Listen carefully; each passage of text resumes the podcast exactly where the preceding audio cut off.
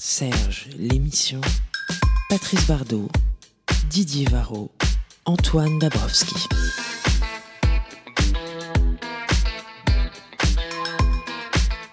Il a chanté avec Jean-Louis Aubert, a eu comme bassiste Gail Ann Dorsey, comme son idole David Bowie. Il a écrit pour Bachung, une autre de ses idoles. Il a été filmé par Jacques Audiard. En 2021, pour l'album Haute Fidélité, il s'entoure de la jeune génération en faisant appel à Clara Luciani, Arthur Teboul de Feu Chatterton, Thomas de Pourquerie ou encore Pomme. Et puis en 2022, il revisite son répertoire au Bouffe du Nord, euh, dans Bande Magnétique, spectacle original salué de toutes parts pour son inventivité et sa sincérité, qui a après tourné euh, sur quasiment 80 dates. Il a obtenu le concours de la nouvelle, gagné plusieurs victoires de la musique et même un Energy Music Award. Il a écrit un roman, mais Raphaël ne s'arrête pas et depuis plus de 20 ans, il trace sa route, celle d'une chanson rock, amoureuse, intense et qui assume ses imperfections comme autant de traces de vie. Bonjour Raphaël. Bonjour, comment ça va? Merci. Bienvenue sur Tsuga Radio. Mais il est pas si jeune, Thomas de Porquerie, j'ai l'impression qu'il a mon âge, non? Euh, Mais j'ai l'impression qu'il est toujours en train de, faire un nouveau projet. C'est un peu, peut-être un peu pour ça aussi. Il est merveilleux. Il est jeune dans les projets. Salut Patrice Bardot. Oui, salut Antoine Nabrowski, salut Raphaël, euh, ravi. Alors est-ce qu'on a des nouvelles de Didier Varro Oui, on a un texto de Didier Varro, deux stations. Bon, bah, ça va, on est bien. Qu'est-ce que c'est Qu'est-ce que c'est? C'est rien du tout. Euh, là, il y a un, nouveau single qui vient de sortir. Euh, tu es en train de, mettre les, touches finales à ce qui sera ton, ton dixième album. Tout à fait. Il y a toujours la, dixième fois. il y a toujours la même, la même excitation dans ces moments, ces derniers moments où on met voilà, les dernières touches, les derniers points de mix, les dernières réécoutes euh, Oui, alors il y a beaucoup d'excitation. Après, les choses aujourd'hui sont un peu. Euh, les, sorties d'albums se passent sur plusieurs mois, 3, 4 mois, 5 mois, 6 mois. J'ai l'impression que c'est des temps beaucoup plus longs qu'avant où vraiment on finissait un disque, c'était masterisé un mois après ou un mois et demi après, c'était dans, dans les bacs. Donc ça change un petit peu. Le, on a un espèce de de sas de décompression ou de rentrée dans l'atmosphère assez progressive. Ça veut dire qu'il était prêt depuis longtemps cet album Non, non, il, il, est, il, est, en train d'être fini, mais je ah, veux dire, il y a déjà une chanson qui est sortie il y a trois semaines. Euh, le disque est fini, je vais commencer des promos là, la semaine prochaine, je vais commencer à faire des émissions de télé. Ensuite, il y en a en janvier. Donc en fait, la date de la sortie d'album, c'est plus le lancement, c'est presque un. C'est déjà, on sait déjà si le truc va marcher ou si on se prend un. Ah oui, du, coup, tu penses. J'ai l'impression que c'est. Dès, le single, tu, penses savoir que. En tout cas, les 3-4 mois qui se passent avant le lancement d'un album sont très importants parce que, comme les, les, ventes de disques physiques, elles sont moins importantes, la manière dont les titres sont streamés les uns à la suite des autres, ça donne déjà des. Bon, enfin, je sais plus trop. Je suis pas un spécialiste du business mais en tout cas, euh, non, mais c'est intéressant. On est dans une espèce de longue rentrée dans l'atmosphère ou, quelque chose comme ça, plus que avant où c'était vraiment un peu comme le cinéma où les, les disques sortaient euh, d'une forme de confidentialité, qu'ils arrivaient euh, avec les pubs dans le métro et le verdict du top album. Quoi. Et, on est dans quel état d'esprit? Est-ce que ton état d'esprit est vraiment différent euh, au dixième album qu'au premier? Est-ce que, est que tu te souviens dans quel état d'esprit tu étais lors de, la sortie de ton premier album? Euh, oui, bah, premier album, euh, j'étais, un peu, c'est un peu pareil, hein, c'est-à-dire qu'on a l'impression qu'il se passe plein de trucs parce que euh, je me rappelle sur le premier album, j'avais un, un, beau papier dans l'eBay le jour de la sortie, quelque chose comme ça, un truc dans, j'avais eu deux trois papiers et ensuite après il s'est rien passé pendant six mois, c'était le désert, mais euh, du coup c'est un peu des, comme des montagnes russes, mais bon, je dirais que tout est des montagnes russes quoi, chaque album est un peu. faut prendre ce qui vient. Euh. Moi, je suis content de, ce disque. Je trouve c'est un beau disque. Euh, qui, il y, a des choses qui sont un peu comme ça, des signatures de peut-être de ce que j'ai déjà fait, des choses qui sont vraiment des aventures nouvelles ou des un son nouveau. Et puis, euh, je crois que c'est des beaux textes. C'est peut-être les, plus jolis textes que j'ai fait. J'ai l'impression que je pourrais les peut-être les, lire les disques comme si en dehors de la musique, ça pourrait être des ah chansons silencieuses, ça marcherait aussi. Après, c'est mieux avec la musique. Euh, Est-ce que ça, ça change le, rapport à l'écriture? Parce que donc, tu as euh, écrit des nouvelles, un roman. Euh, et est-ce que aujourd'hui, alors que les chansons de cet album ont été écrites, tu te sens, je sais pas, peut-être tu te mets moins l'impression ou c'est plus facile ou tu justement es capable de dire ça, de dire c'est les plus belles chansons que j'ai écrites et chose qu'on dit peut-être moins avant, non? Ou les textes en tout cas, ouais. Après les plus belles chansons, c'est ça dépend vraiment de j'ai l'impression que les chansons sont, sont anoblies par ceux qui les écoutent. Donc quand une chanson est incroyablement aimé, c'est celle-là la plus belle chanson qu'on a Ouais. écrite parce que le, f- tout- le fait que tout le monde aime, voilà, ça, ça vous la rend merveilleuse. Quoi. Euh, donc euh, c'est quand même les chansons qui touchent le cœur des gens qui sont les plus belles chansons, je dirais. Euh, les autres, enfin c'est mon, mon sentiment. hein. Et, et les autres, le fait d'écrire, bah, c'est merveilleux d'écrire, mais c'est- on peut surtout exprimer des trucs qu'on n'exprime pas dans, en 10 lignes quoi, ou en 20 lignes d'une chanson qui est quand même fait pour être écoutée, avec des, des, des évocations plus que des, de la narration. Quoi. La narration en chanson, elle est, elle est parfois périlleuse. Quoi. Je, je- moi, je m'en méfie un petit peu. Quoi. Ah oui, Ouais, la narration très... euh, romanesque, justement. oui, en tout cas, le roman c'est merveilleux parce que c'est un endroit des paradoxes, c'est un endroit des personnages, c'est un endroit des, des gens qui sont en désaccord les uns avec les autres. Si dans une chanson on met des gens en désaccord les uns avec les autres et que c'est pas un duo, on, on se fait vite envoyer chier. on sait pas très bien ce que vous voulez dire. Et, est-ce qu'on peut avoir une, une vision un peu plus précise de ton album Je ne sais pas avec qui tu as travaillé. euh, Oui, oui, bien sûr. Alors j'ai travaillé, j'ai fait tout l'album avec euh, trois, euh, trois camarades euh, assez merveilleux avec qui j'avais jamais travaillé, euh, qui ont, euh, il y en a un qui s'appelle Pierrick Devin, qui est le réalisateur de l'album. euh, qui est ingénieur du son, producteur, qui est sur scène avec L'Homme Pâle et qui coécrit beaucoup de chansons de L'Homme Pâle. Et, Clara Luciani aussi. ah oui, qui a fait le disque de Clara Luciani exactement. Un autre qui s'appelle Louis Gabriel Gonzalez, qui est aussi sur scène avec L'Homme Pâle ouais. et qui est producteur, qui est un, un guitariste, bassiste, clavier, enfin un multi-instrumentiste et qui est très fort avec les, les ordis. Il amène un peu le, le- Il est jeune, quoi. Il a, il a 30 ans. c'est un- c'est un- 29 ans, je crois. Et enfin, j'ai travaillé avec euh, Ambroise euh, Sage aussi, euh, qui a réalisé une partie de l'album avec eux et, et qui a co-composé certains titres et qui est un très bon musicien avec une grande connaissance de l'harmonie, d'une grande coolitude et enfin un super super super mec quoi. C'est c'est facile de laisser entrer des, des- des personnes dans ces projets. Euh, je dirais que ils sont ils sont euh, c'est pas c'est pas moi j'ai pas de difficulté avec ça en règle générale parce que c'est mon dixième album donc je pense que sur un premier album c'est pas évident de laisser entrer des, des gens parce qu'on a envie de d'être De tout contrôler Oui, de tout contrôler. Peut-être deuxième, troisième, on est encore dans quelque chose de. Et après, bon, on, on sait ce qu'on sait faire et, et on sait aussi ce qu'on sait pas faire. Et là, on a besoin des autres. Donc, euh, et ensuite, euh, en, en plus, ça dépend des gens qu'on laisse entrer. Les, les- les trois en question, ils sont à la fois très inventifs, ils ont une grande euh, force de proposition et puis. euh, et puis euh, ils n'ont pas d'ego, je sais pas comment dire. euh, moi non plus, j'ai pas, j'ai très peu d'ego. Enfin, en tout cas, pas d'ego mal placé, quoi. Donc, euh, on peut se critiquer, on peut critiquer notre travail comme si c'était celui de quelqu'un d'autre complètement.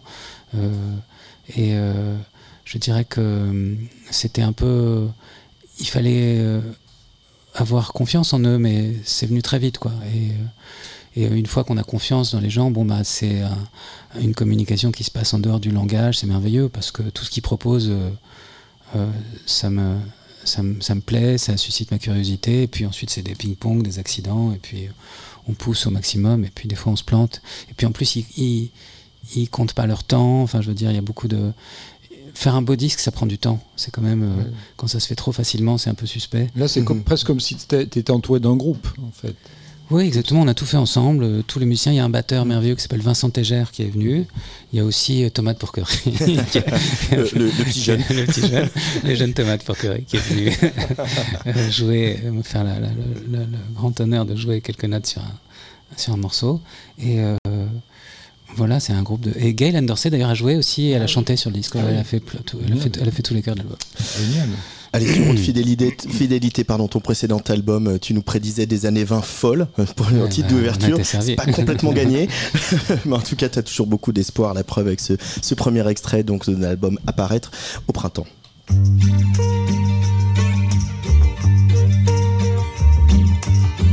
Tu dis que les mots d'amour ne servent à rien, qu'on devrait vivre sans penser à demain, n'a pas le temps du malheur, qu'on n'a pas le temps pour le malheur. Tu n'as pas de livre sur ton étagère, tu ne connais ni ton nom ni ton père, qu'on a le droit au bonheur, qu'on a le droit au bonheur. Et j'ai marché dans le désert, dans le fond de la mer. Je n'ai jamais rien connu d'aussi beau que toi. Et j'ai vu le désert et le fond de la mer. Je n'ai jamais rien connu d'aussi beau que toi.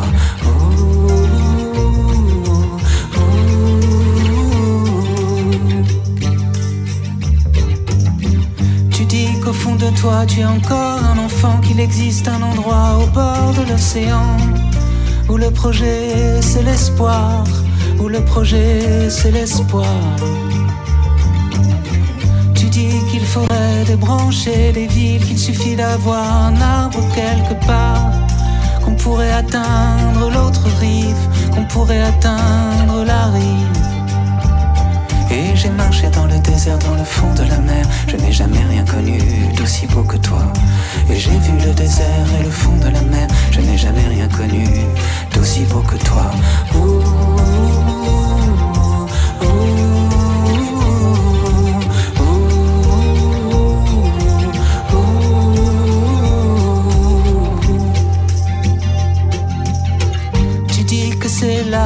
Dernière chance avant que ne s'efface notre enfance.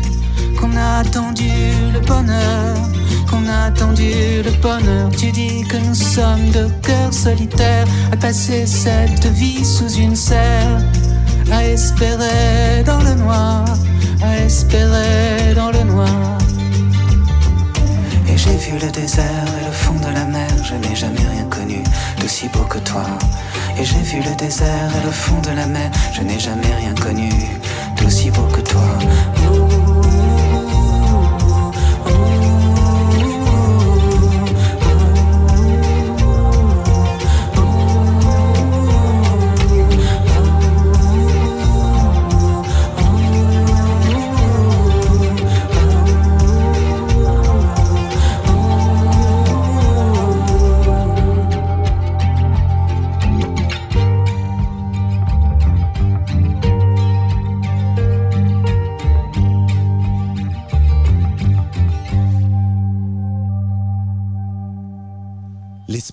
C'est Raphaël sur le player de la Tsugi Radio dans Serge l'émission et Didier Varro est arrivé, tu vois, tu l'as fait venir. Il faut garder espoir.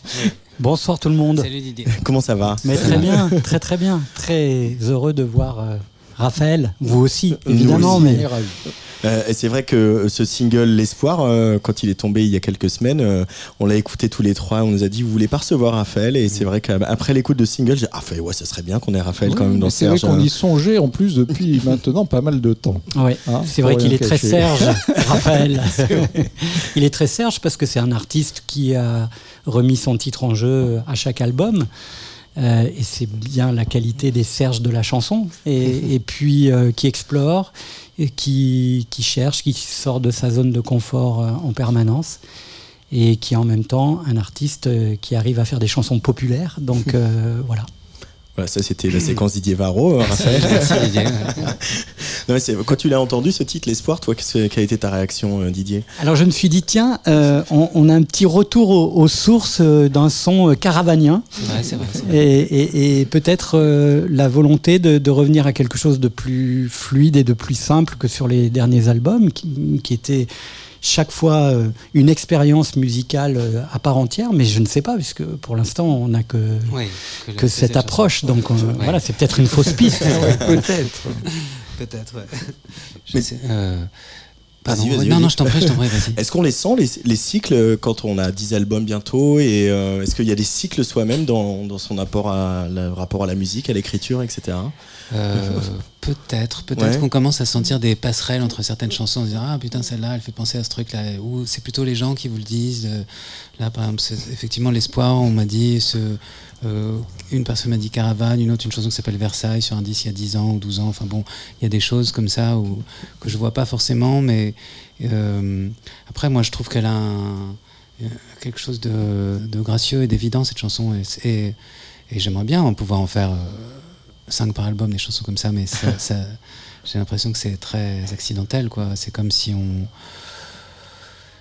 Je sais pas, il y a des chansons qui ont un peu une magie, comme ça, à mon sens, ou qui sont. Euh, c'est un geste, quoi. Mhm. Alors que parfois, sinon, c'est plus effectivement une recherche, de l'expérimentation. On creuse, on cherche, on bricole, on change le décor, on le.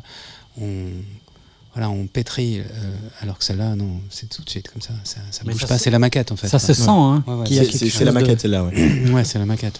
il y a une évidence quoi. Tout de suite, on sent que cette chanson, elle est née euh, pas dans la pression, Mm. pas dans la, pas dans un- une inspiration euh, sombre euh, où Ouais. ah tiens, il faut que je, je Ouais. trouve euh, Mm. la quête du graal de la chanson ultime. Mm. C'est souvent ça, hein, les chansons ultimes, c'est des chansons qui viennent, qui vous dépassent un peu. Ouais, c'est vrai. Mais je trouve que voilà, c'est souvent, j'ai l'impression d'aller chercher les chansons et celle-là, j'ai l'impression qu'elle est venue toute seule, elle est venue à moi comme ça. ou- C'est assez beau. Enfin, je sais que ça m'a rendu très heureux pendant quelques jours. Et puis peut-être, c'est vrai qu'il y a un truc de jeunesse aussi. Elle a quelque chose de un peu intemporel peut-être. Sais Patrice Oui, oui, une certaine fraîcheur aussi. Mais est- est-ce qu'il y a, est-ce qu'il y a un... Si, si. Mais Eh, vas-y, je vais prendre une autre bière. Est-ce qu'il est-ce qu'il y a eu de- un- une sorte de, d'état d'esprit général qui, a, qui, a- qui a pré- qui est pré- prédestiné, on va dire, le- le- le- l'ambiance du disque dans laquelle tu l'as, tu l'as réalisé? Peut-être faire des choses simples, directes, lisibles, ne pas se, se compliquer la vie. Peut-être j'ai une tendance à, à compliquer les productions, à compliquer les chansons, à compliquer les textes. Voilà, on me le dit beaucoup, donc j'imagine que si on me le dit beaucoup, c'est que ça doit être vrai. Et là, essayer de, essayer de faire quelque chose de comme ça, comme un geste simple, clair, et, et des chansons qui disent euh, euh, assez, d'une man- d'une certaine manière, assez euh, Ouais, limpide, quoi, c'est ça. Il n'y a rien de plus beau qu'une chanson limpide comme ça. Mais euh, C'est après, pas le toujours disque- évident à non, c'est très difficile parce que les écueils, c'est la mièvrerie, c'est la platitude, c'est la, la, la- la chose commune, c'est la chose, euh, ce qu'on appelle la chanson SACEM, c'est-à-dire les trucs euh, un peu. Non, mais les trucs balisés. Vous, vous voyez les chansons où on, Ouais, sa- ouais, où Ouais, on- sait quelle va être la rime suivante, quoi. Ouais, Je veux ouais, dire, euh, il y en a quoi 99% des chansons, moi je peux vous dire quand il y a la phrase, ce qu'elle va être la rime suivante. Et c'est- c'est pas une quête, ça. C'est c'est quelque chose qui est très, Oui, c'est très répandu. c'est très répandu, ouais. On va garder ce truc de la chanson SACEM. Oui, c'est une bonne image. On n'a rien contre la SSM, bien au contraire. Bien au contraire. On adore la SSM. Euh, mais c'est marrant parce qu'il y a- il y, a quand même, pour- quand on regarde euh, ton histoire et tes albums, il y a quand même cette, cette rupture qui arrive au moment de Pacifique 231 où, voilà, bah, Mhm. tu le redis, hein, l'album qui a suivi Caravane, qui est sorti en 2008, s'appelle Mhm. Je sais que la Terre est plate. C'est pas l'album que dont tu es le plus content, euh, même s'il a le mérite Mhm. d'exister, parce que tu t'enfermais peut-être dans une peut-être une forme de répétition et tu casses tout avec Pacifique 231 et tu n'auras eu de cesse de casser tout après quasiment en invoquant, en faisant venir Benjamin Lebeau des choses à la production, en incluant de l'électronique, en partant, en explosant les formats. Euh, toute cette période-là, tous ces albums-là, ils t'ont, enrichi de quelle manière, Raphaël? Euh, c'était très. euh, déjà, c'était. je pense que le, le très grand succès de Caravane, c'est quand même à la fois une grande joie et à la fois un certain enfermement parce que c'est le, le- le chanteur populaire ou le chanteur de variété ou le chanteur euh, euh, pour adolescents, quoi. Euh, Aujourd'hui, ça me paraît être une place très enviable, mais à l'époque, je sais pas pourquoi, je tirais un peu la gueule. je devais être très con, mais ça me paraissait un peu. 1,8 million d'exemplaires, hein, quand même. c'est pas que ça me paraissait. C'est que peut-être en fait je suis une personnalité plus complexe que, que ça et que euh, je me disais comme beaucoup de gens quand ils arrivent à quelque chose de un grand succès et c'est merveilleux de connaître un grand succès parce que c'est rare que le monde vous accueille comme ça. Je trouve que dans la nouveauté euh, on vous on, on se heurte à des portes en permanence et là dans un, un endroit un pays les gens m'ont ouvert les bras. Et c'était euh, inattendu parce que c'était pas des chansons formatées justement qui, qui, qui étaient prévisibles. Euh, et euh, je trouve que même une chanson comme Caravane, qui passait pour un tube de variété à l'époque, c'était pas un tube de variété, c'est une chanson dont on euh, sans rime, dont on peut difficilement euh, comprendre les paroles, où il n'y a pas de refrain du tout, qui est très mystérieuse aujourd'hui. on vous dirait c'est du suicide d'aller en radio avec un morceau comme ça. Et même à l'époque, d'ailleurs, on me l'avait dit. Donc, euh, Oui. C'est vrai, C'est l'alchimie. très Il y a, il y a atypique, une ouais. sorte d'alchimie qui fait qu'un Oui, morceau marche. euh, Exactement, c'est l'âge qu'on a, la gueule qu'on a, la- la- Ouais. la- la- la- à un moment donné, on voilà. Et c'était merveilleux que d'avoir le sentiment que qu'on vous ouvre les bras, quoi. Ça c'est. Mais ensuite, euh, euh, les gens qui vous ont aimé, bon ben, ou, ou qui ont mis un poster dans votre chambre, ils arrachent le poster. Quelle pourriture. C'est vraiment de la merde.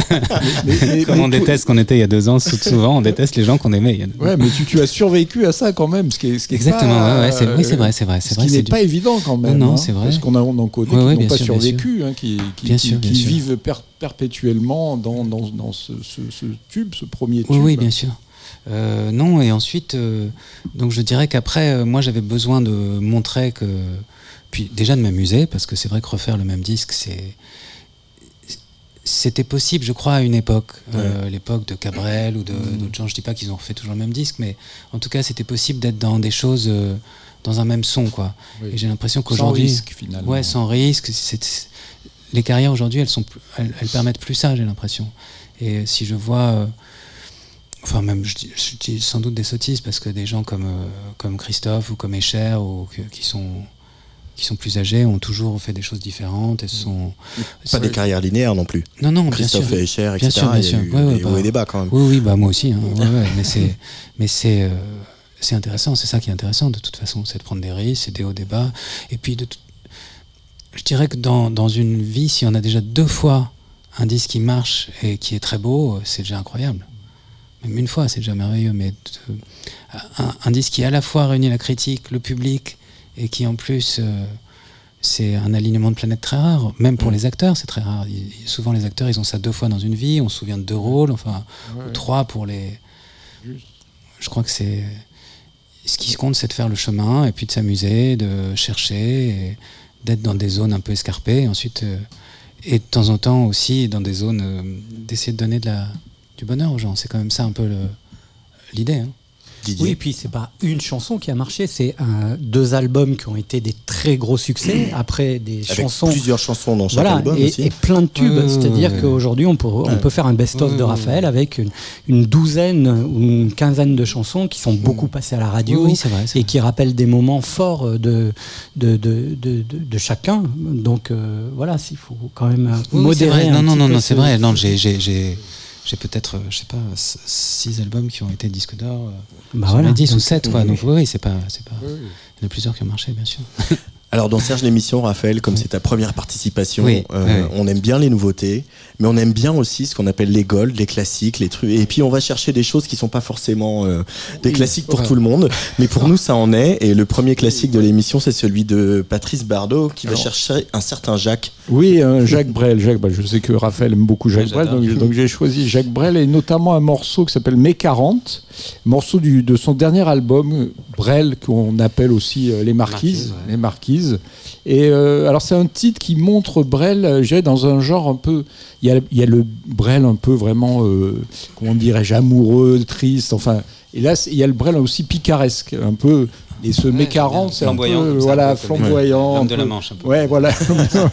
un peu burlesque, comme les, les Flamandes, tout ça.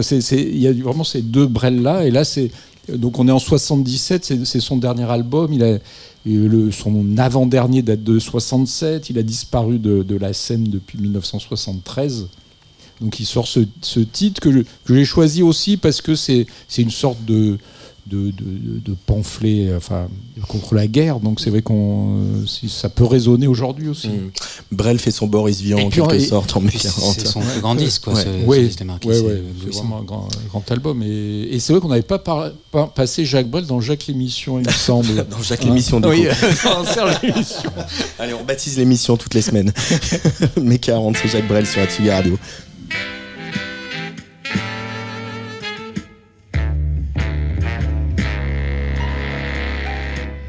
On jouait un air comme celui-ci lorsque la guerre s'est réveillée. On jouait un air comme celui-ci lorsque la guerre est arrivée. Moi, de mes onze ans d'altitude, je découvrais éberlué des soldatesques fatigués qui ramenaient ma belgitude. Les hommes devenaient des hommes, les gars avalaient des soldats qui faisaient ceux qui ne s'en vont pas, et les femmes. Les femmes s'accrochaient à leurs hommes. On jouait un air celui-ci lorsque la guerre s'est réveillée. On jouait un air comme celui-ci lorsque la guerre est arrivée. Et voilà que le printemps flambe les canons passaient en chantant, et puis les voilà revenant, déjà la gueule entre les jambes. Repassaient en pleurant, nos grands frères devenus vieillards, nos pères devenus brouillards, et les femmes, les femmes s'accrochaient aux enfants. On jouait un air comme celui-ci lorsque la guerre s'est réveillée. On jouait un air lorsque la guerre est arrivée. Je découvris le réfugié. C'est un paysan qui se nomade, c'est un banlieusard qui s'évade d'une ville ouverte qui est fermée. Je découvris le refusé. C'est un armé que l'on désarme et qui doit faire chemin à pied. Et les femmes, les femmes s'accrochaient à leurs larmes. On jouait un air comme celui-ci lorsque la guerre s'est réveillée. On jouait un air comme celui-ci lorsque la guerre arrivée. D'un ciel plus bleu qu'à l'habitude, ce mai 40 a salué quelques Allemands disciplinés qui écrasaient ma belgitude. L'honneur avait perdu patience. Et chaque bourg connut la crainte, et chaque ville fut éteinte. Les femmes, les femmes s'accrochèrent au silence. Ça fait plaisir d'entendre un, un Brel comme ça aussi, avec euh, cet humour, ce swing, etc. C'est, euh, T'aimes tous les Brel, toi, Raphaël? Oui, d'ailleurs, j'ai très bien connu Brel. Je vais Bah, me mettre pas à mentir immédiatement. Euh, euh, oui, euh, je connais pas toutes les chansons, mais euh, bon, j'ai- j'ai- j'adore certaines, certains morceaux et tout. C'est le peut-être euh, Ne me quitte pas, ça doit être ma chanson préférée là. Et la reprise de Nina Simone euh, chantant Ne me quitte pas, c'est une de mes chansons préférées au monde. Et tu te souviens la première fois que tu as écouté euh, Jacques Brel ou entendu Jacques Brel? Non, ça doit être un truc de mes parents peut-être, mais ils étaient pas très Brel non plus. Quoi. Enfin, j'ai pas l'impression. Ils aimaient bien, mais ça doit être un truc d'Amsterdam, la version live, là, qui est incroyable. Tu as grandi dans un milieu musical?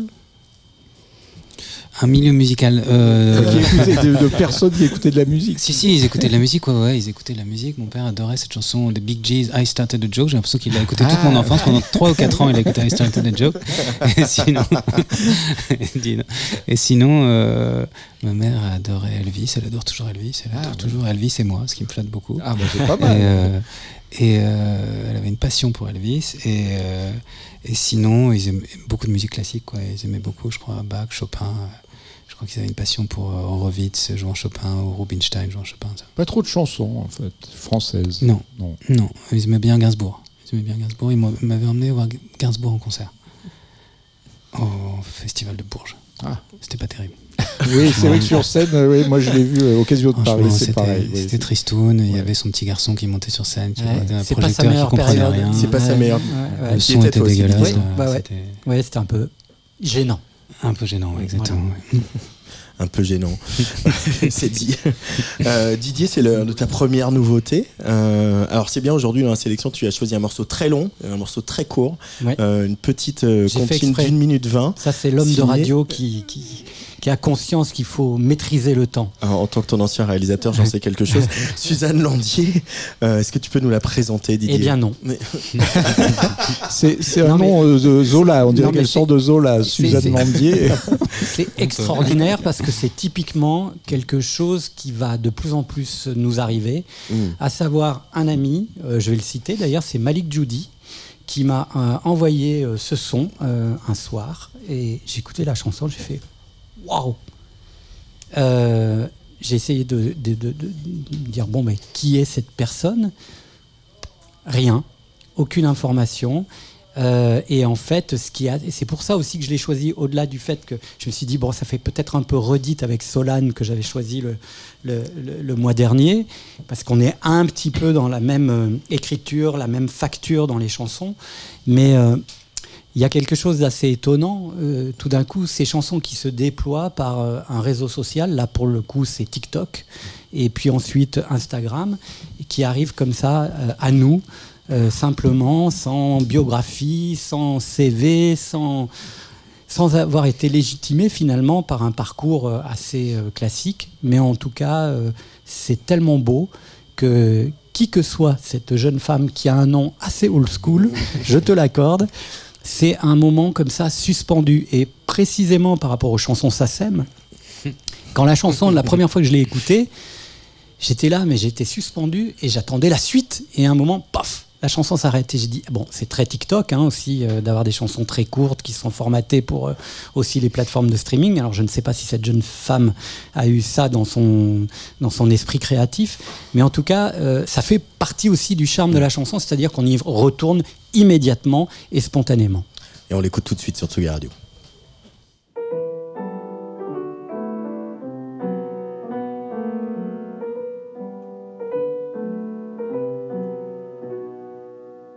Je le vois depuis le port.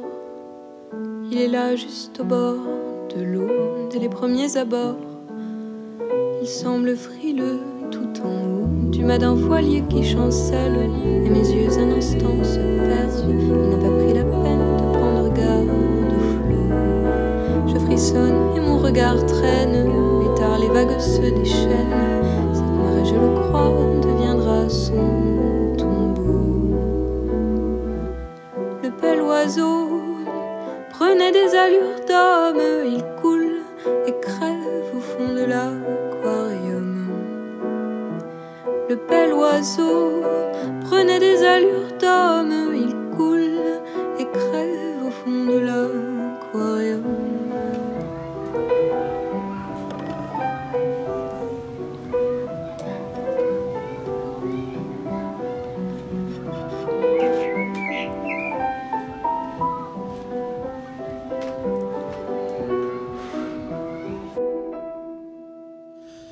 valse du noyer, c'est Suzanne Landier sur la Tsugi Radio. Un peu petite réaction, Raphaël?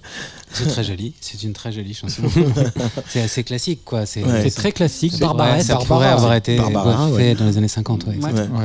C'est étonnant, parce que c'est pas du Ouais. tout dans, dans l'air du temps. C'est ce qui fait plaisir. Oui, puis que ça se développe euh, via TikTok, ça veut dire qu'il n'y a pas que des merdes sur TikTok. Oui, c'est pas mal aussi. Avec des versions accélérées. oui, comment ça peut se, dé- se développer sur TikTok je suis assez- assez- On peut avoir de l'espoir envers TikTok. Alors si, Ouais. si ça, ça marche, euh, Bah, bon, écoute. étonnant, euh, bon. Enfin, on on n'a pas vu la danse qui va avec. Les réseaux sociaux, comment tu les abordes, toi, Raphaël Et notamment les nouveaux, quoi, ceux qui nous dépassent un peu quand on est, euh, comme toi et moi, euh, au-delà de la quarantaine? Euh, je ne suis pas un spécialiste des réseaux sociaux. Je dirais que j'ai du mal à. Enfin. À un seul moment, je veux dire une chose positive. À un seul moment, j'ai vu quelque chose de positif dans les réseaux sociaux. C'est au moment du confinement où on avait, où les gens étaient comme ça isolés, séparés, et c'était un moyen de. euh, moi, je me suis mis à faire des concerts euh, une ou deux fois par semaine, et c'était très sympa, et, ça, ça me rendait heureux. Je, et je sentais que les, les 2000 personnes qui écoutaient ce truc-là, tous les euh, qui se connectaient sur les lives, ça les faisait marrer, c'était important pour eux, et donc j'ai trouvé que ça faisait du lien et que c'était assez, assez précieux. Ah, sinon, euh, ça m'intéresse pas beaucoup. J'ai l'impression que je pourrais surtout faire une digression terrible sur le, le- le danger des réseaux sociaux euh, qui, qui, qui est presque en train de détruire la démocratie, quoi. Et la notion de vérité n'existe même plus et que ça n'importe plus. C'est juste, euh, enfin bon, je trouve que c'est c'est euh, totalement effarant, quoi. Mais euh, Il y en a beaucoup qui en ont fait des chansons, hein, de tes confrères et de tes consoeurs euh, sur les Sûrement, réseaux ouais, sociaux. Et pas, toi, toi, mais toi, c'est ouais. pas un truc qui t'est passé par un esprit de, de l'intégrer quelque part?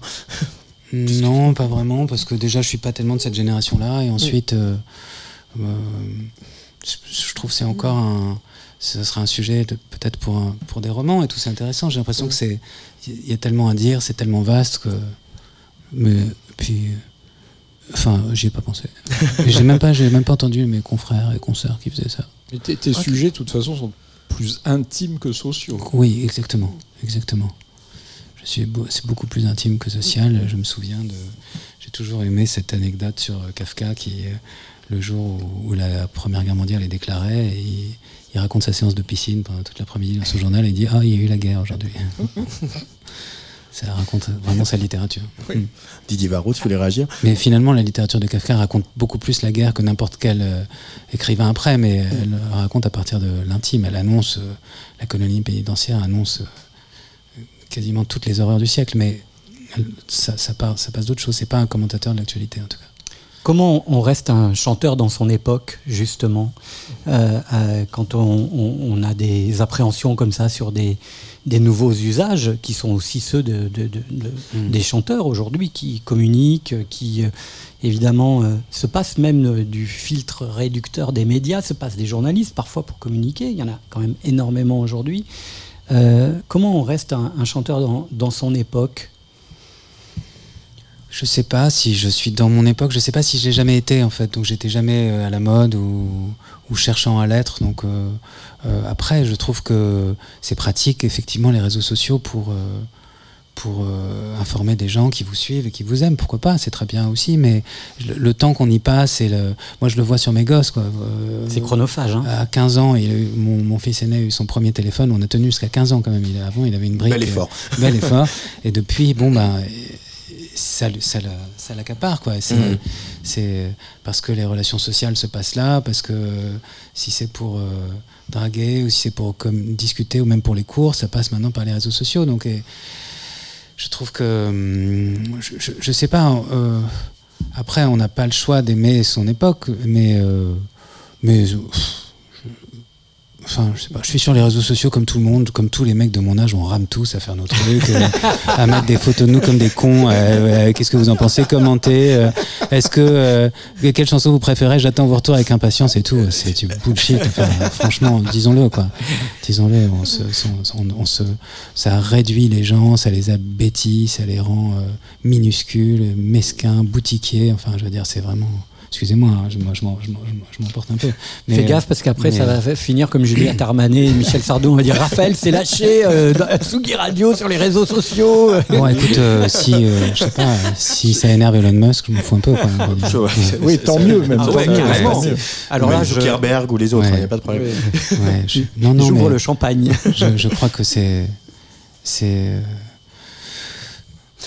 je, je, sais pas. C'est sans fin. C'est sans fin. Après, euh, c'est sympa. il peut aussi hein. y avoir des messages de fans euh, ou de, enfin, de fans, ou en tout cas du public, euh, qui sont touchants, émouvants, amusants, etc. T'as pas, as même pas, même pas ça à sauver?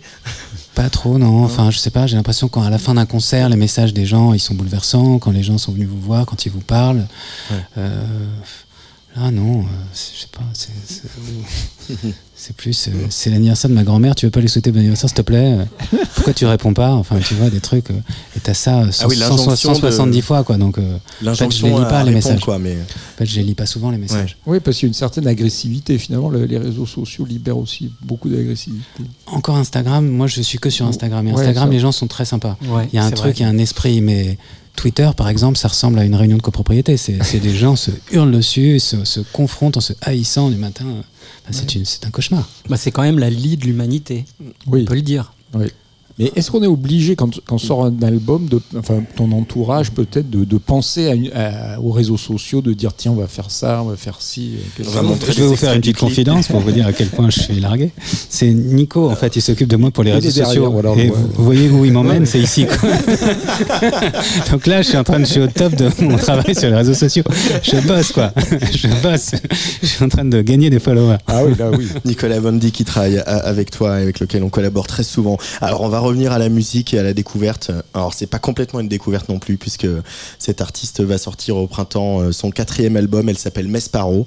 Euh, elle sort son quatrième album sur le label nantais Yotanka et il y a un single. Euh, on va l'écouter. Je vais pas trop en parler avant. Qui est sorti il y a quelques semaines. Je sais pas si vous l'avez écouté, Patrice et, Didier. J'ai l'impression que c'est un de ses plus beaux morceaux. C'est un petit boléro synthétique qui monte avec un texte bouleversant et toujours la voix de, de Mesparo qui touche droit au cœur. Mesparo dans Serge l'émission sur la Tsuga Radio.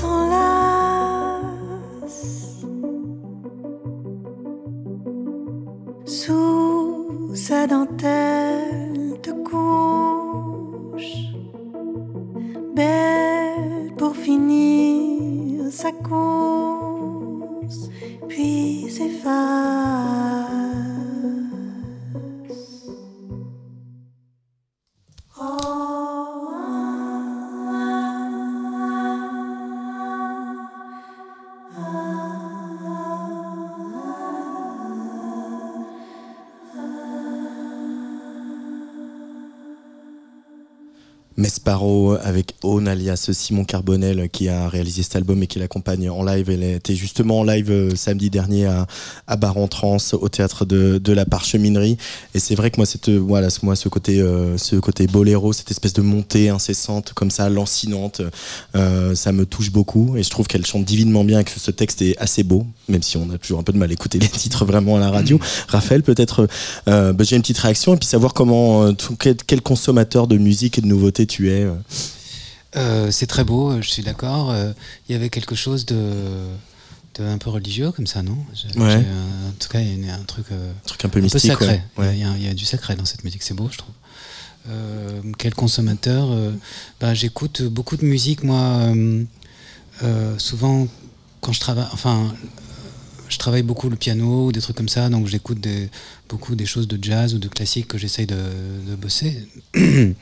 Et ensuite, euh, j'écoute, euh, je sais pas, vous savez, j'ai eu mon top Spotify là où ils me disent ce que j'ai écouté là. donc je peux vous donner ma playlist si vous voulez. mais j'écoute, euh, trucs, mais, mais ce que j'ai le plus écouté cette année, c'était en numéro 1, c'était Nina Simone. Voilà, vous voyez, c'est pas très. Ouais, tu- tu- Numéro tu- deux, tu es Chet avide Baker, de- hein avide de nouveautés Non. Visiblement, Euh. Nina Simone, Ben, Chet Baker. Non, euh, Jean-Louis Murat, j'ai beaucoup écouté ce- cette année. Euh, euh, non, en fait, pas, pas, pas tant que ça. Après, j'écoute euh, euh, beaucoup des disques qui sortent. euh, après, ceux sur lesquels je m'arrête, euh, un disque que j'ai vraiment adoré, c'est ce mec Tyler, de Creator, là, que j'ai vraiment aimé euh, beaucoup. Et j'ai usé son disque avec, euh, comme ça, avec énormément de plaisir. Euh, euh, les disques de Kenny West, j'ai- beaucoup écouté ces disques-là et vraiment, je les ai vachement aimés. Euh, ce disque de L'Homme Pâle, j'ai trouvé très beau, son dernier disque magnifique. Euh, j'ai vraiment écouté ces chansons, quoi. Dans des, ça, c'est des nouveautés quand même. Enfin, Ah oui, oui, alors, tout- tout ils, sont, ils assez, va. confi- assez confirmés, mais je veux va, dire, c'est pas va. Nina Simone et Chet Baker. Oui, c'est plus récent. c'est plus récent, voilà. Didier Est-ce que les enfants font partie Attendez, j'ai j'ai découvert un mec, euh, Ah. attends, je, je vais, vous- je vais vous retrouver parce que j'ai découvert ce matin. Non, Ouais, j'ai découvert sur TikTok. non, sur Instagram, j'ai découvert Ah, un tu mec. vois et euh, et c'était vachement bien. Mais je vais, je vais vous trouver le nom un peu plus tard. Là. Euh, Ça marche. C'est sorti. Mais je me suis dit, ah putain, il chante, qu'est-ce que c'est beau comme il chante. Ah. Merveilleux. Mais il est connu, il avait euh, je sais pas, 400 000 mecs qui le suivaient sur Instagram. Vous allez vous foutre de ma gueule quand je Mais non, mais non, pa- parce qu'on découvre précisément ok, ok. euh, des gens qui euh, finalement euh, ont une communauté Ouais. extrêmement puissante et qui sont pas encore diffusés en radio, qui n'ont pas eu un, seul article de presse. Donc ça fait aussi partie euh, de cette nouvelle lecture de, de la musique. Je- je- oui, je, je disais, les enfants font partie de, de, de, de- de- de ta géographie pour... euh, te- te- Mes te- enfants Ouais, pour te Euh, dire, tiens, écoute ça, euh, papa. Bah, Jusque-là, ils étaient vachement euh, plutôt à écouter euh, eux aussi. euh, mon grand, il est fan de Bill Evans, donc ils sont Ah un peu dans un truc de, de musicien et dans des choses comme ça. Et maintenant, là, euh, ils commencent à écouter plein de trucs de rap. euh, euh, de trucs de rap quoi. Et, je sais pas très bien ce que c'est. piège. Non non, je sais pas très bien ce que c'est. Je je vais pas tomber dans le piège tout seul. je vais m'arrêter là, je vais boire ma bière, très- comme un gentleman, comme au pub. Euh, et on va continuer donc à, à découvrir la playlist de cette émission avec euh, un titre que tu as choisi, euh, Patrice Bardot, de Raphaël, cette fois-ci. Tout le monde te connaît, Oui. qui était sur Haute Fidélité Haute également Fidélité, en, en son- 2021. Ton dernier album en Ouais, date de ouais. 2021. Alors c'est une chanson. J'ai lu que c'était ton album le plus intime, que tu le considérais C'était comme c'était, euh, assez intime, mais je, je peux, je, peux, je peux te raconter l'histoire de la chanson. C'est vraiment euh, un état de perdition comme ça. Et il y a une bouteille de gin qui s'appelle le Monkey 47 ou 57, je sais pas quoi, où il y a un petit singe qui est sur l'étiquette. Et euh, dans certains états de perdition, euh, euh, au, au moment de ce disque, c'était pas la période la plus épanouie de ma vie, et où j'avais le sentiment que ce petit singe comme ça commençait à, à des- descendre de l'étagère, arriver sur le bar et commencer. Et je me disais, oh là là, les gosses vont bientôt rentrer de l'école, il faut que je pense à m'habiller, je suis en peignoir encore. Voilà, c'est un espèce d'abandon où on se sent euh, très minable et en même temps on aime bien se sentir dans cet état-là de, de perdition. Ah, je, Un peu, un peu surjoué, un peu dramatisé quand même, Oui. mais pas si loin que ça. Mais je me demandais ce que, ce que c'était ce singe, donc j'ai vraiment la réponse. C'est le petit singe de la bouteille de gin. Mais on, on se demande en fait dans cette chanson si tu t'adresses à toi-même ou, Oui, si, ouais, ou c'est. si tu parles à quelqu'un d'autre. Je m'adresse à moi-même, c'est le Ouais. tu. euh, comme quand je suis au tennis, je dis tu peux pas, tu peux pas perdre ce point. Et tout le monde te connaît, Raphaël, sur la Ouais. Tsugi Radio dans Serge d'émission.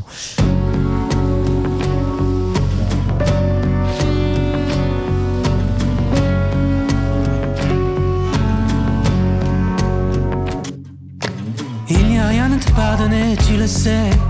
Tout le monde te connaît dans le quartier. Il n'y a rien à te pardonner, tu le sais. Tout le monde te connaît dans le quartier. Le petit singe sur l'étagère voudrait descendre. Que tu ailles avec lui enlever les herbes du jardin où tout pousse de travers. Où tout pousse de travers. Il n'y a rien à te pardonner, tu le sais. Tout le monde te connaît dans le quartier. Tout le monde te connaît dans le quartier. N'y a rien à te pardonner, tu le sais. Le petit singe sur l'étagère t'a déjà tout pardonné. Tu le regardes danser à travers la cuisine. Se cacher quand il entend ton fils dans l'ascenseur. Tu lui dis à demain, repose-toi bien sur ton étagère. Demain je serai mieux. Nous irons au jardin tous les deux. Nous irons au jardin tous les deux. Et la pièce tourne autour de toi, la pièce tourne autour de toi. Et la pièce tourne autour de toi.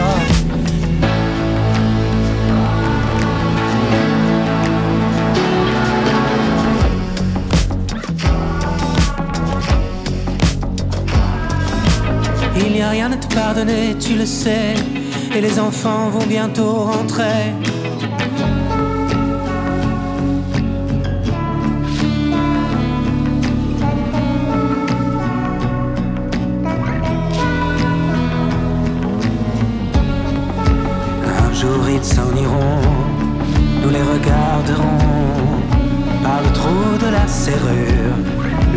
Cheveux blonds dans des boîtes à chaussures. Un jour ils s'en iront, nous les regarderons par le trou de la serrure, leurs cheveux blonds dans des boîtes à chaussures. Un jour ils s'en iront, nous les regarderons par le trou de la serrure, leurs cheveux blonds.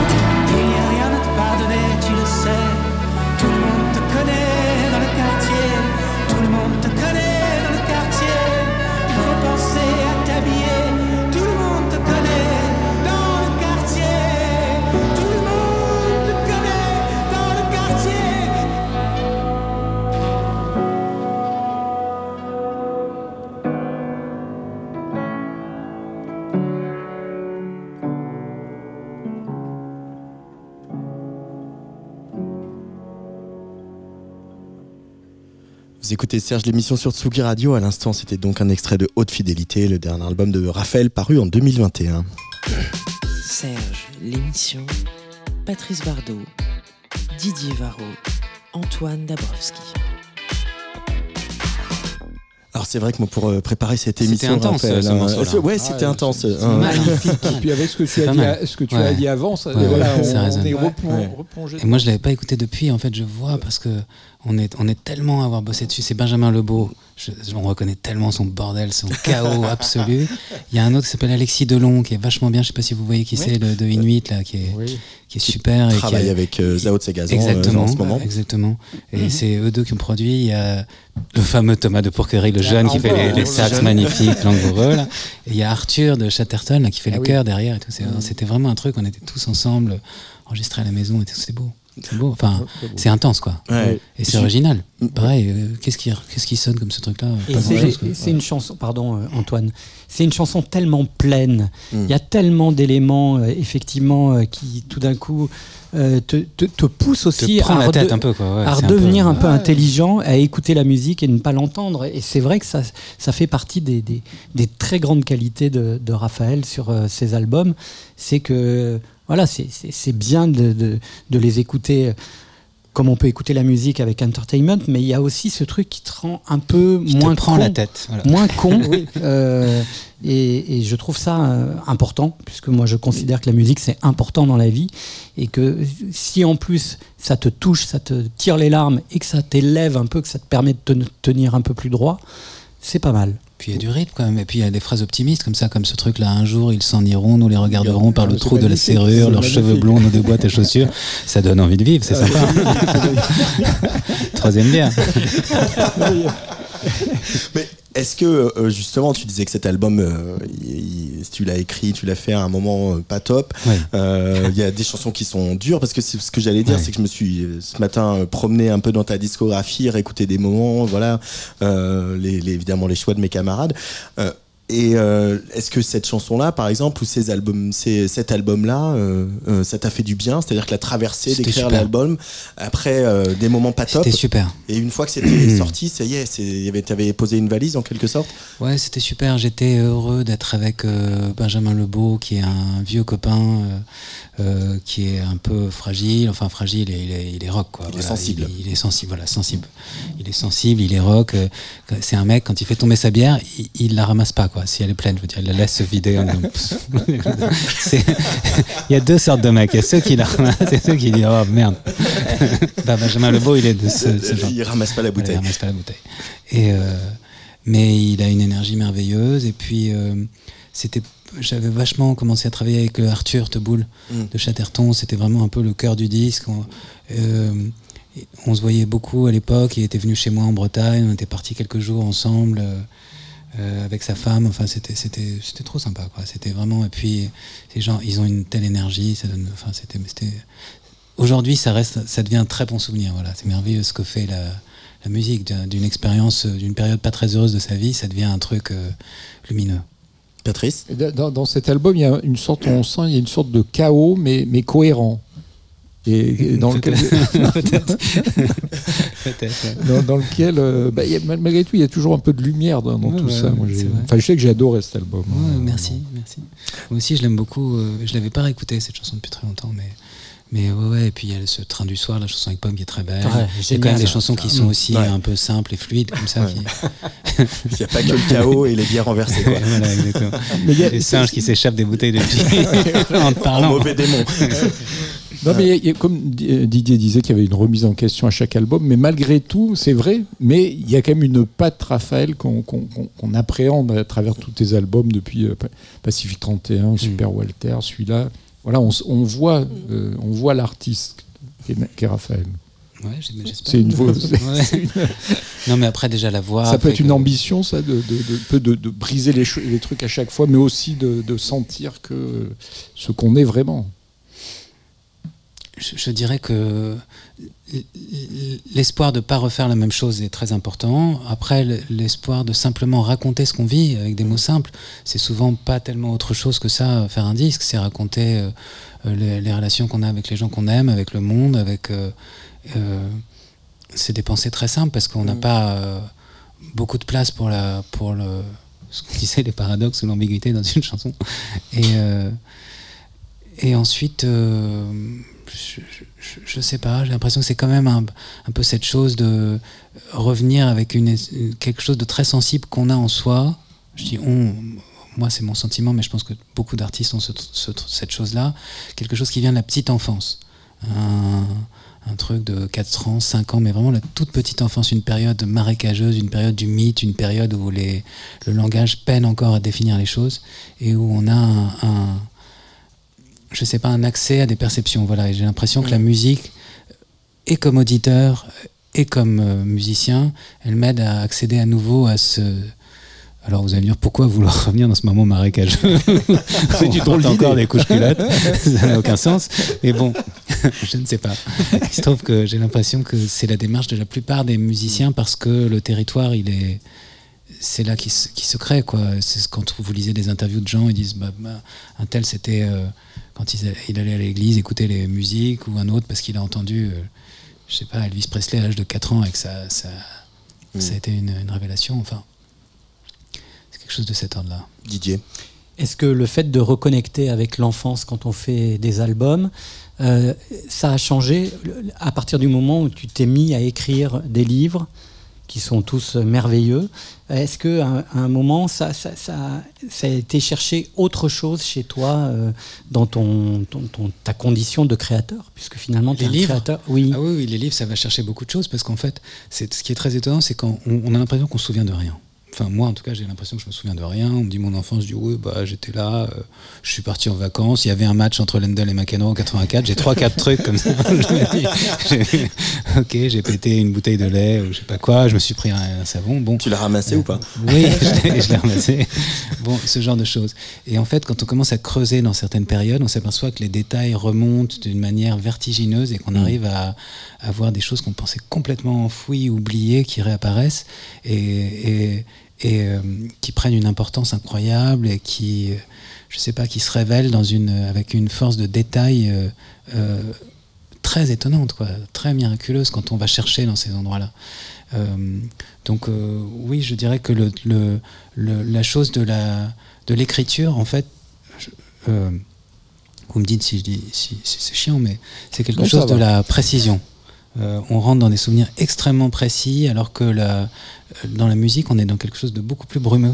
J'ai l'impression qu'on Plus on- impressionniste. oui, exactement. On garde l'opacité de tout et on, on- on s'en accommode et même elle nous sert. Alors que euh, le fait d'être sans mémoire presque, euh, enfin, pas sans mémoire, mais je veux dire d'être très flou sur les choses est très une protection dans la musique. Alors que quand on écrit des livres, on a, on a besoin, de, je trouve, de beaucoup plus d'acuité. Enfin, c'est autre chose. C'est le même paysage, c'est le- c'est l'enfance aussi. Quand on écrit, on retourne à une forme d'enfance où on va chercher des choses qui sont plus de l'ordre de la maturité Ah, ou c'est de la un- transformation?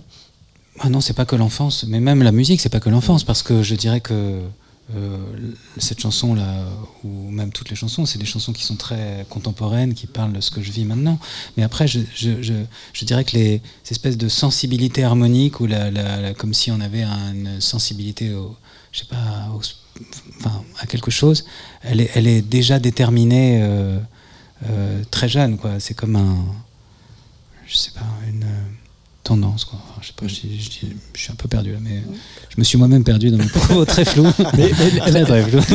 Mais l'inspiration, elle est différente selon que ce, ce soit pour l'écriture ou pour, ou pour la, la chanson? Elle, vient de, elle se manifeste d'une manière euh, différente? Un petit peu, la chanson, c'est quelque chose qui peut venir en d'une manière très euh, éphémère, comme ça, euh, en cinq minutes, on fait une chanson, on écrit un petit, euh, j'écris un petit bout de texte de dix lignes, et puis ensuite, tout de suite, c'est c'est un, c'est très pulsatile. Enfin, je sais pas comment. J'emploie des mots de merde, mais bon, je veux dire, c'est Impulsif. impulsif, exactement, impulsif, exactement. Et alors que euh, euh, un livre, c'est un travail euh, quotidien, euh, Ouais. ça prend des, des mois, des années, et puis on suit des personnages, c'est beaucoup plus euh, méthodique, quoi. Euh, il va falloir faire des choix dans cette émission parce que sinon on va pas y arriver à tout passer avant, avant les raviolis. Euh, mais euh, on va quand même être obligé de parler un peu de lui. Il y avait une super transition tout à l'heure puisque euh, Partis Bardot parlait de lumière. Donc justement on va écouter lumière au pluriel d'un certain Gérard Moncet. C'est mon gold. C'est ton gars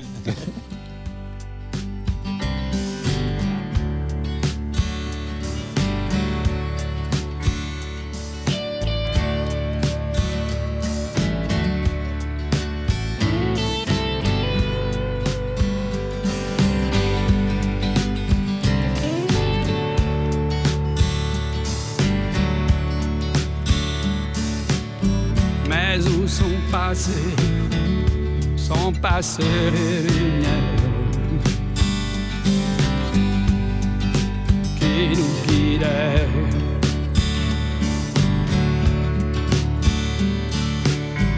Peut-être étions-nous, peut-être étions-nous trop fiers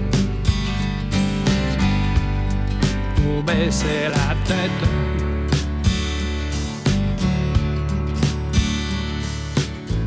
Le monde a tourné, le monde a tourné sans nous. Sans nous attendre.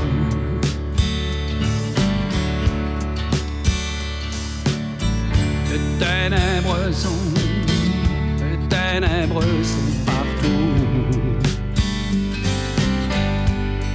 Ouvertes de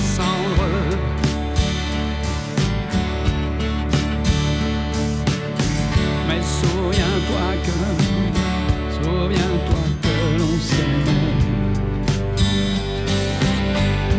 que l'on s'aimait quand même.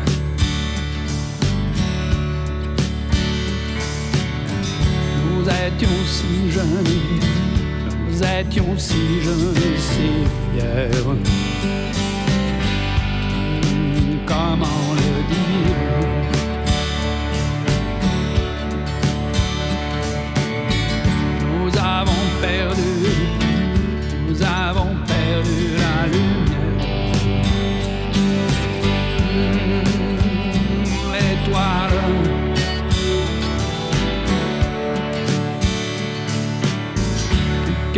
Caressait nos, caressait nos paupières. Tout m'est égal. mais quand même,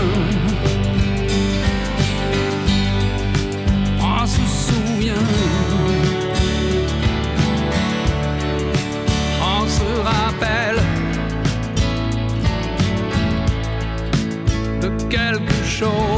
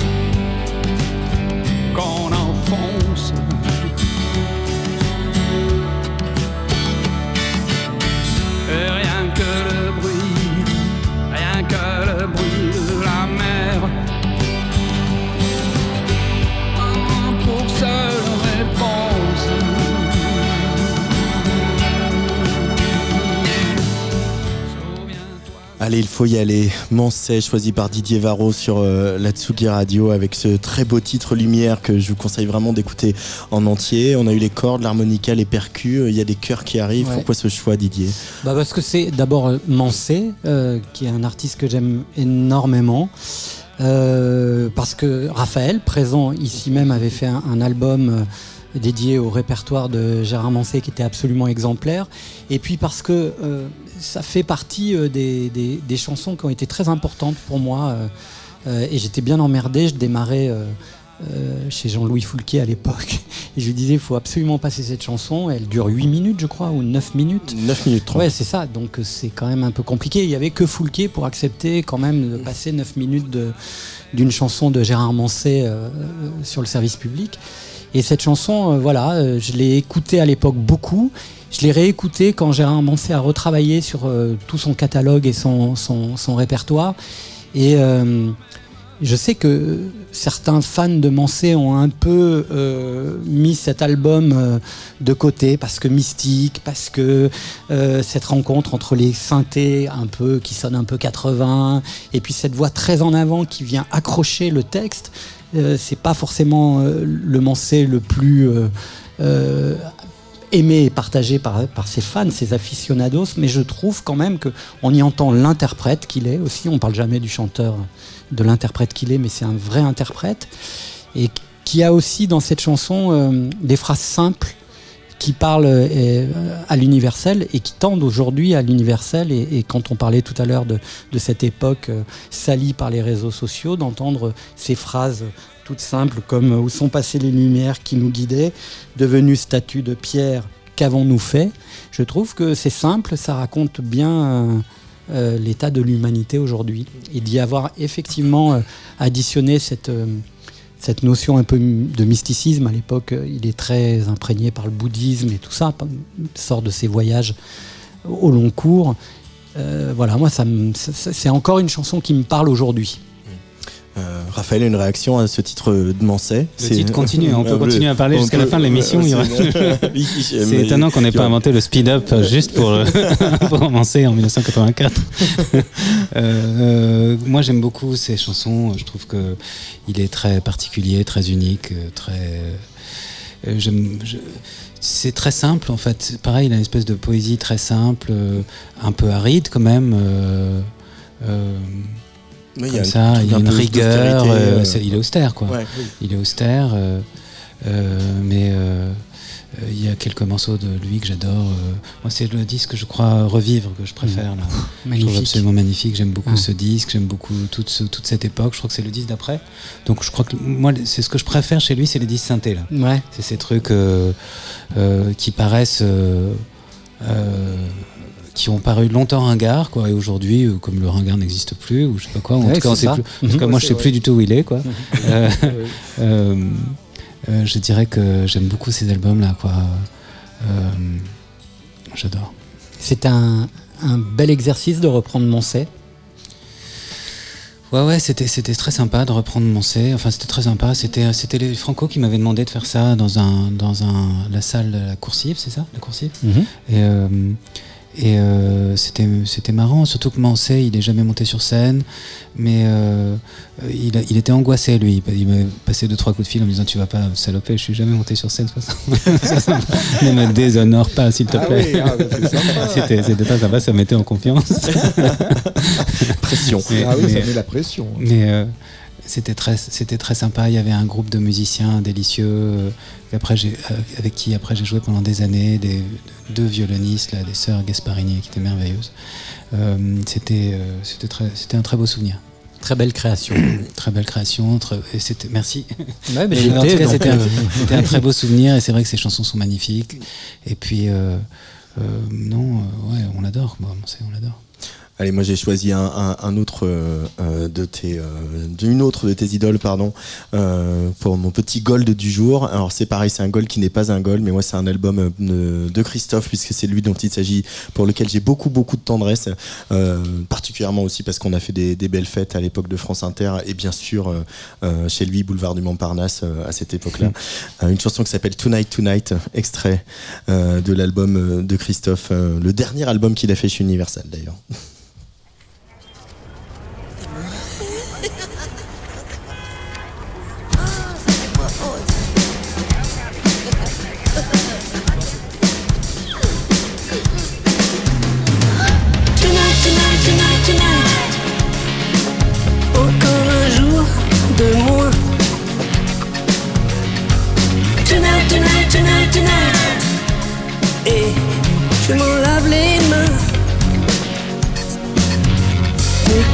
Qu'est-ce qui vous pousse à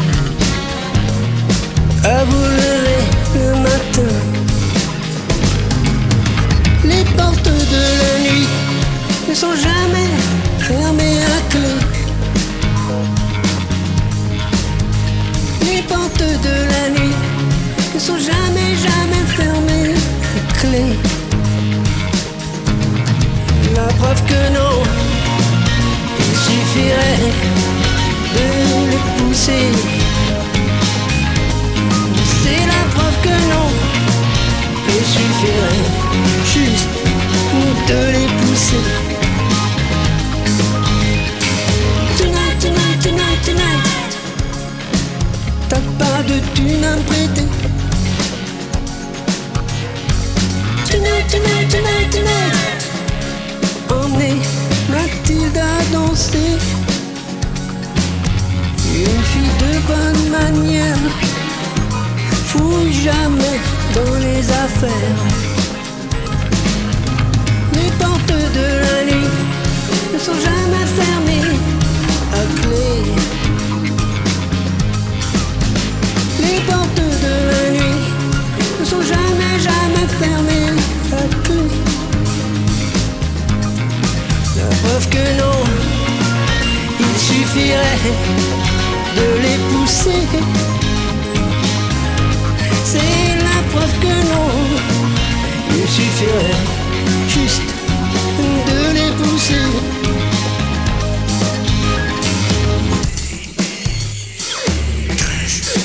10, 45 jours de naissance.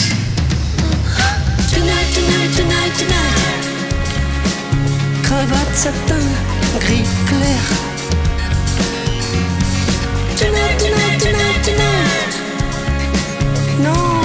pas mon frère. Tous ces chiens qui aboient, le nez dans la poussière. Les portes de la nuit sont jamais fermées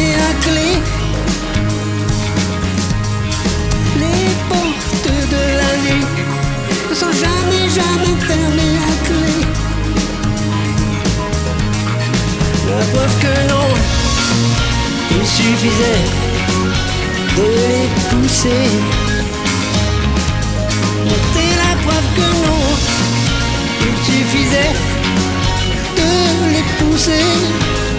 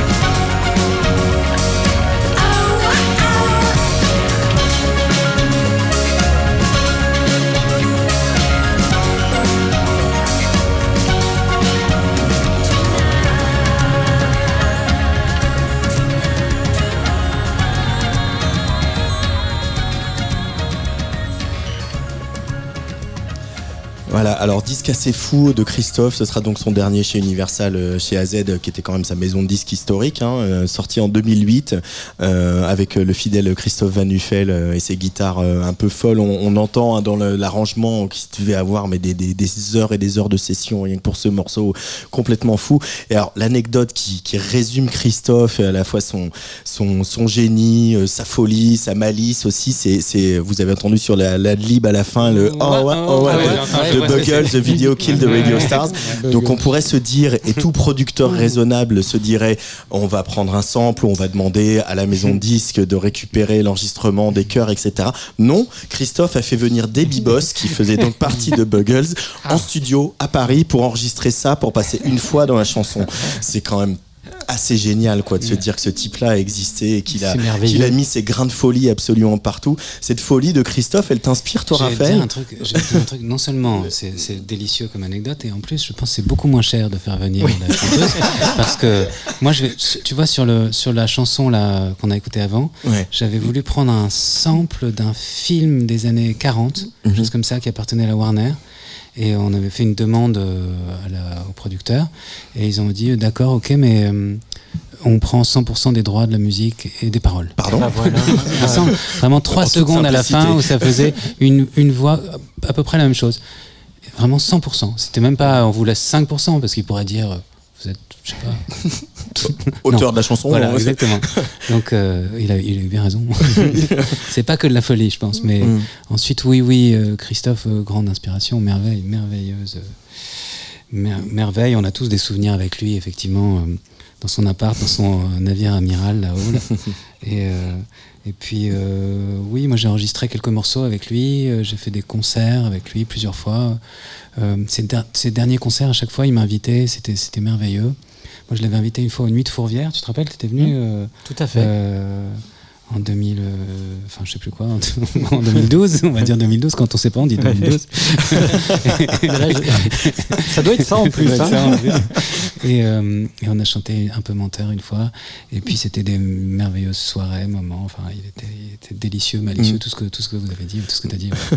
Mais C'était un, un homme de son aussi, et ça, c'était euh, agréable aussi Incroyable, quand on ouais. aime le son de, de, de parler avec lui. il t'a transmis un peu ça quand vous vous êtes vu, voilà, se, se fait parler quand il parlait, quand il se lançait, il parlait de ses synthés et de, et de ses machines, etc. C'était passionnant quand même. Ouais, il m'a transmis. Enfin, je sais pas s'il m'a transmis. Des fois, il m'envoyait des trucs, des messages à. C'est toujours à 6h du mat. Moi, je le possible. soupçonne de mettre son réveil à 5h30 pour envoyer des messages à tout le monde pour faire croire qu'il dormait jamais. Il. Oh putain, avec 5h30, je suis crevé. Vas-y, j'envoie un message à qui? Alors attends. il m'a envoyé l'espèce de truc, euh, des bruits de circuit automobile la nuit. Ah, ça, tu vois, ça, ça c'est le son, ça. Toi, tu peux comprendre. Toi, les autres, ils. Comprennent pas. Il y a des trucs comme ça. Et ensuite, il allait se recoucher, je pense. Et euh, des, des- des choses comme ça.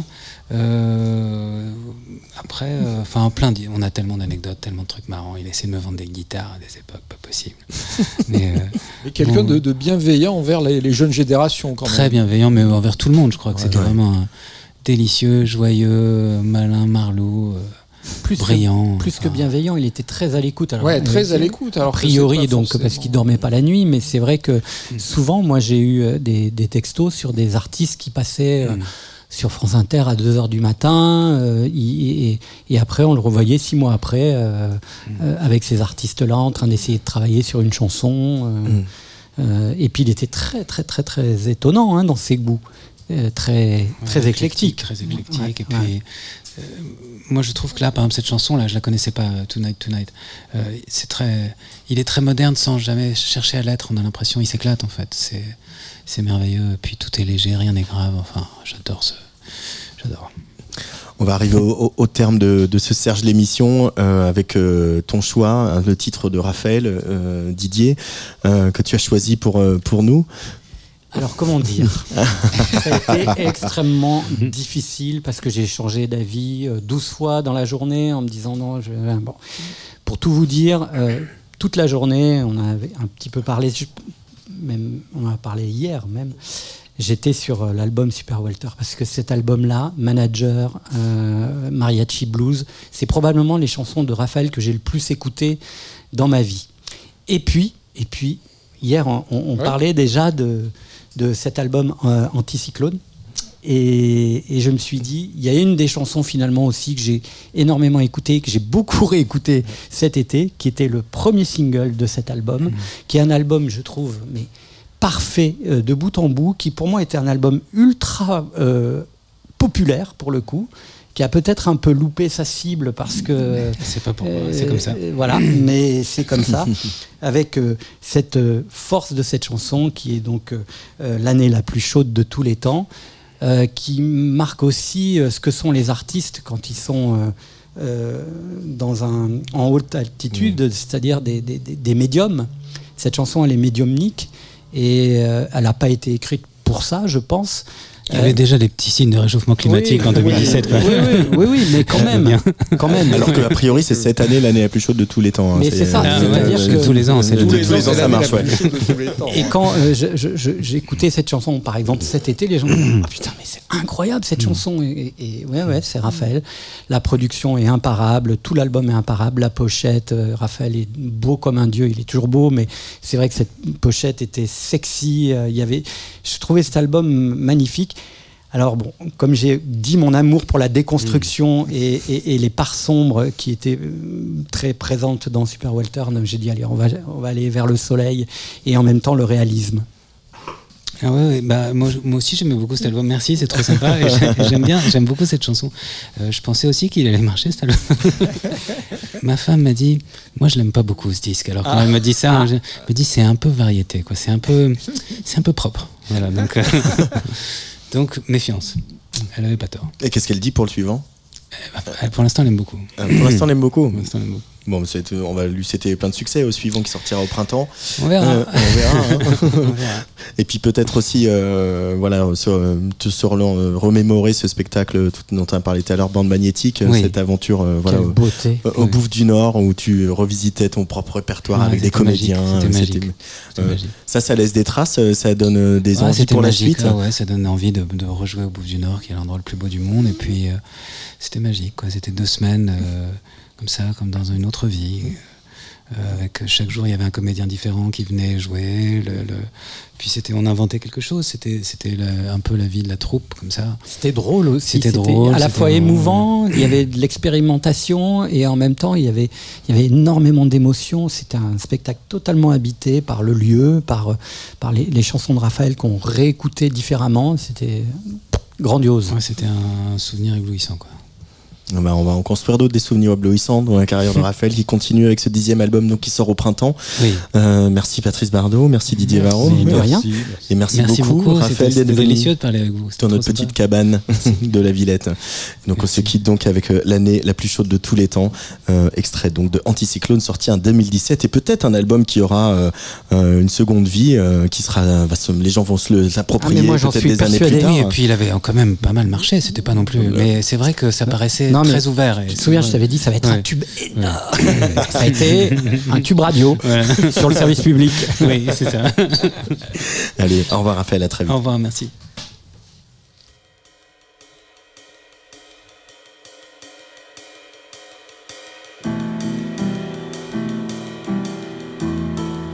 Il pleut des cordes sur le balcon, le vent s'engouffre dans la maison, les volets claquent vers la mer, le ciel est bleu pourtant. Tu regardes vers le nord, avis de grands frais à la fenêtre, mer 5 à 7, forcissant dans ta tête, des crêtes d'écume au plafond, un orage dans le salon, dans la salle de bain du bar, détends-toi. C'est l'année la plus chaude de tous les temps. L'année la plus chaude de tous les temps. L'année la plus chaude de tous les temps, de tous les temps, de tous les temps.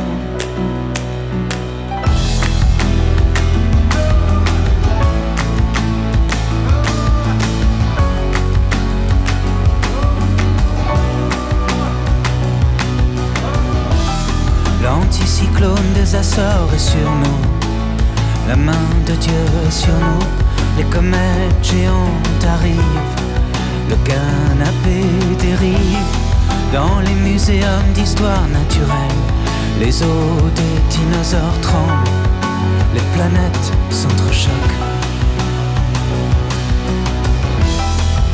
Et tu n'as encore rien vu, et tu n'as encore rien vu. C'est l'année la plus chaude de tous les temps, l'année la plus chaude de tous les temps. C'est l'année la plus chaude de tous les temps, de tous les temps, de tous les temps. L'année la plus chaude de tous les temps. L'année la plus chaude de tous les temps. L'année la plus chaude de tous les temps, de tous les temps, de tous les temps.